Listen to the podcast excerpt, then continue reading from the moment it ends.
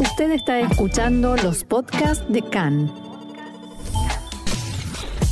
CAN, Radio Nacional de Israel. Seguimos en CAN, Radio Reca en español, Radio Nacional de Israel, y es momento de ciencia y tecnología. Por eso ya está en línea con nosotros nuestro experto en la materia, Mariano Mann. Hola Mariano, ¿cómo estás? Hola, ¿qué tal? ¿Cómo están? ¿Qué tal, Mariano? Bien, acá de fiesta en fiesta. Eh, lo cual es muy positivo.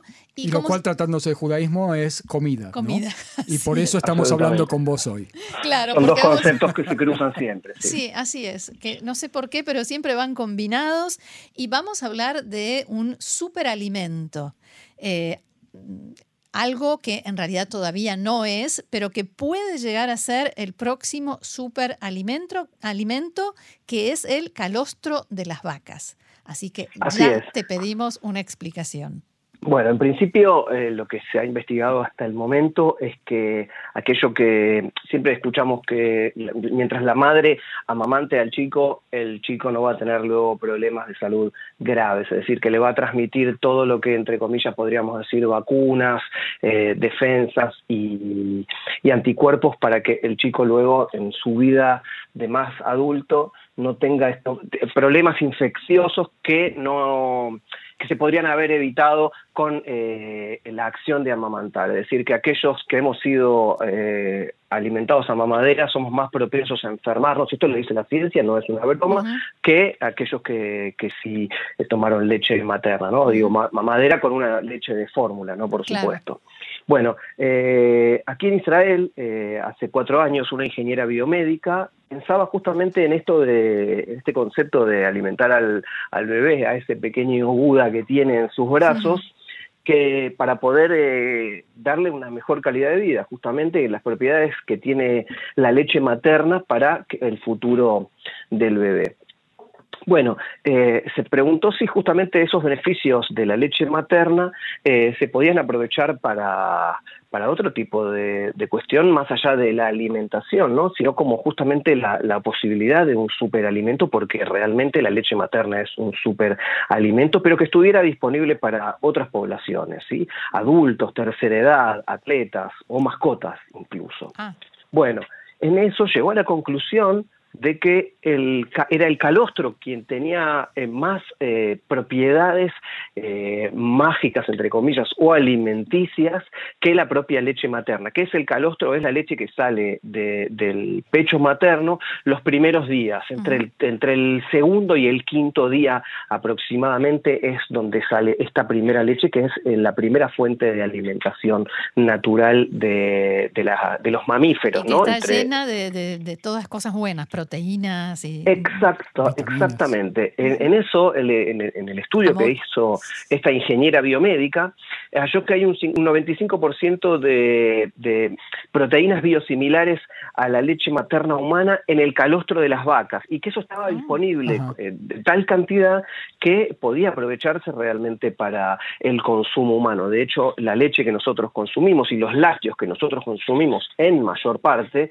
es eh, de las vacas, más allá de toda la industria que tiene que ver con otros animales, pero tradicionalmente el humano eh, adulto se alimenta de, leche bovina. bueno, en, este el calostro, Mariano, no se utiliza o no se diferencia de la leche común? prácticamente no se utilizan, las granjas eh, no, no lo comercializan hasta ahora que empieza este nuevo concepto y cada año se tiran unos 5 mil millones de litros en todo el mundo. De, ah, se tira el calostro. Se tira, se tira porque ah. lo primero que se hace es se alimenta al becerro, ¿sí? es decir, eh, eh, los becerros que tienen esas patas de becerro que no pueden pararse y cuando se paran van y, amamantan así frágiles. Bueno, la madre, la vaca madre produce ese calostro hasta por cinco días. Eh, esto, de acuerdo a los números eh, que se estudiaron, indica que se iba a desperdiciar y que se está desperdiciando una gran cantidad de, este superalimento, entre 25 y 35 litros por vaca, y que los productores justamente no pueden ponerlo en la leche por cuestiones regulatorias, eh, porque no está pasteurizado esto, y de sabor, ¿sí? porque es un sabor aparentemente muy fuerte, muy intenso. entonces, bueno, esta biomédica se, empezó a, preguntar por qué no utilizar eh, este superalimento que ya habían visto que era eh, prácticamente eh, cubría un montón de necesidades básicas del ternero y por qué no se podía usar, si se usa la leche materna, por qué no se podía usar el calostro, que era aún mucho más poderoso, en humanos. Es así que eh, decidió crear, en base a este concepto, una startup llamada Maolac, que el, concepto de ellos es presentar proteínas de leche funcional humana en nuevos segmentos. Es decir, para que el, calostro de la vaca entre en la salud y la alimentación humana para ayudar a diferentes poblaciones, como decíamos antes, y no solamente al bebé. ¿Y en qué formato sería un tipo nuevo de leche? ¿Se usaría, se incorporaría a otros productos como por ejemplo el yogur? ¿O cómo sería? Bueno, la empresa transforma justamente el calostro bovino, este que ya ha comenzado a, generar como una manera de comercialización en un polvo blanco que se puede añadir a, diferentes alimentos. Eh, un helado próximamente, un yogur, eh, una barrita energética. hay muchas eh, posibilidades que tiene este producto porque es, no tiene olor, no tiene sabor, se ha logrado concentrarlo de tal manera que, que se puede incluir en muchísimos tipos de alimentos y un mercado particularmente atractivo para la empresa es el mercado del atletismo, porque el calostro tiene propiedades antiinflamatorias. Justamente hablaba esto de las patas del becerro que se doblan y que le duelen al principio antes de pararse. Al, alimentarse de calostro, eh, se les desinflaman. Eh, lo que significa que, bueno, para un atleta consumir eh, un alimento, una bebida con esta proteína eh, bovina adentro debería reducir la tensión muscular y mejorar el tiempo de recuperación tras las competencias o de lesiones. Mm. Pero a la vez, también escuchamos hablar y sabemos que existe, por ejemplo, la osteoporosis y la falta de calcio en la tercera edad y que aquellos que se caen y se quiebran la cadera es muy probable que no vuelvan a caminar. Exactamente. Eh, bueno, esto también puede ayudar a mejorar la movilidad en los ancianos, es decir, eh, prevenir la osteoporosis y también a aquellos que sufren lesiones por osteoporosis, ayudar a mejorar la movilidad para que puedan eh, volver a tratar de tener una vida normal, lo más normal posible. Mariano, eh, me voy a poner por un segundo en el lugar de los veganos, que si están escuchando esta nota algunos de ellos van a decir, van a intensificar su denuncia y van a decir, bueno, para tomar la leche nosotros tenemos que separar a las vacas de sus hijos, a las mamás de sus hijos. Cuando hablas del calostro, que es la primera leche que será de los terneros, estás hablando de no dársela más a los terneros, eh, sino a los humanos. Entonces, la pregunta es, ¿qué implicancia puede llegar a tener esto desde el punto de vista de la crianza de terneros o de la ecología o de, de protestas sociales que pueden llegar a venir? Y si no puede llegar a mm, pensarse en algún tipo de sintetización del calostro. Yo preguntaría si en realidad no alcanza para todos, para humanos y, becerros.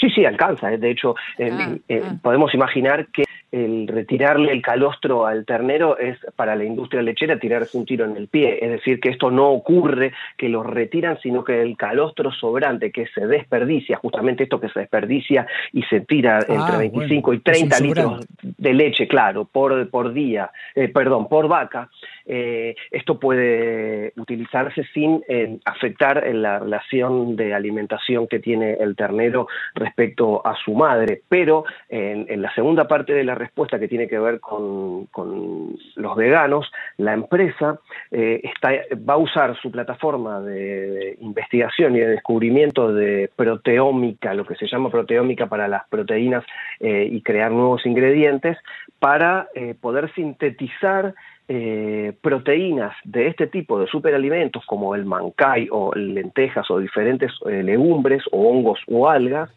eh, para poder sí ofrecer al, al mercado vegano. Eh, si bien en este caso eh, van a tener un porcentaje menor de lo que se llama una biosimilitud con, con, la alimentación de, materna, ¿no? con el calostro materno, en comparación con el 95% del calostro bovino, acá se habla de, entre un 60 y un 80% ¿no? de las proteínas creadas a partir de, plantas. Pero bueno, es una solución en definitiva también para los veganos. Sí, sí, porque la, las empresas modernas hoy buscan eh, ser amigables y, por supuesto, eh, múltiples poblaciones, claro. Eh, Mariano, hablamos de un producto que va a ser caro, barato, accesible, como para usar a diario, recomendable para, por ejemplo, como decías, agregar en el café con leche. Bueno, eso va a depender finalmente del productor final del, artículo que nosotros consumamos. En principio, los fabricantes de alimentos podrían llegar a pagar hasta cerca de 500 dólares por kilo, que es un precio similar a otros suplementos proteicos que ya existen en el, en el mercado.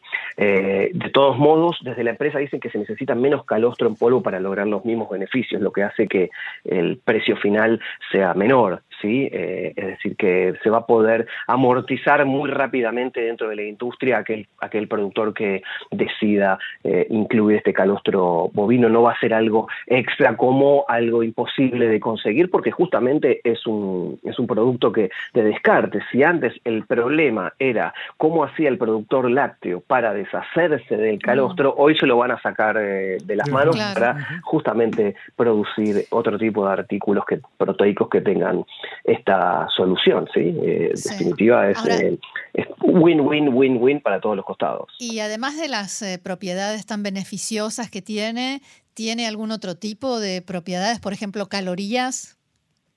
no tiene calorías, eh, no, no, es algo hipercalórico como se podría esperar, como uno imagina una crema. Ah, por eso. La pregunta es si engorda. No, no solamente, si tiene algún otro efecto que no es el, el que se busca. No, no, no genera, en principio no genera ningún otro tipo de, no tiene efectos eh, contraproducentes, eh, tiene sí la concentración esa proteica y bueno, aquellos que estén, que tengan eh, intolerancia a la lactosa eh, van a tener, por supuesto, prohibido consumir esto porque es aún mucho más concentrado, pero de hecho, eh, hay algunos, eh, algunas enfermedades eh, intestinales, como la enfermedad inflamatoria intestinal o el síndrome de intestino permeable, que a veces suenan como algo incompatible con los lácteos en el, en el inconsciente colectivo. Se escucha permanentemente que los lácteos no, que si el intestino, bueno. este, de acuerdo a la empresa, dice que es un producto muy eficaz, incluso en dosis muy pequeñas, de unos pocos cientos de miligramos al día. Ah. Lo que hace que sea fácil poner en una barra energética o una bebida, ¿no? una, bebida energizante o un yogur bebible. Y la idea justamente de la empresa al, detectar esto es poder ayudar a reducir los casos de inflamación en el intestino y que alguien pueda vivir de una manera eh, más natural o volver a su rutina normal si se encuentra afectado por, esta, por este tipo de enfermedad. Seguro. Mariano, ¿algún otro detalle que quieras agregar que quizás no te hayamos preguntado? Bueno, que sí, en principio fue esta empresa, Maolac, fue apoyada por eh, la aceleradora de Kitchen, que es una aceleradora de tecnología de alimentos del grupo Strauss, eh, el mayor productor de, prácticamente de, alimentos del país.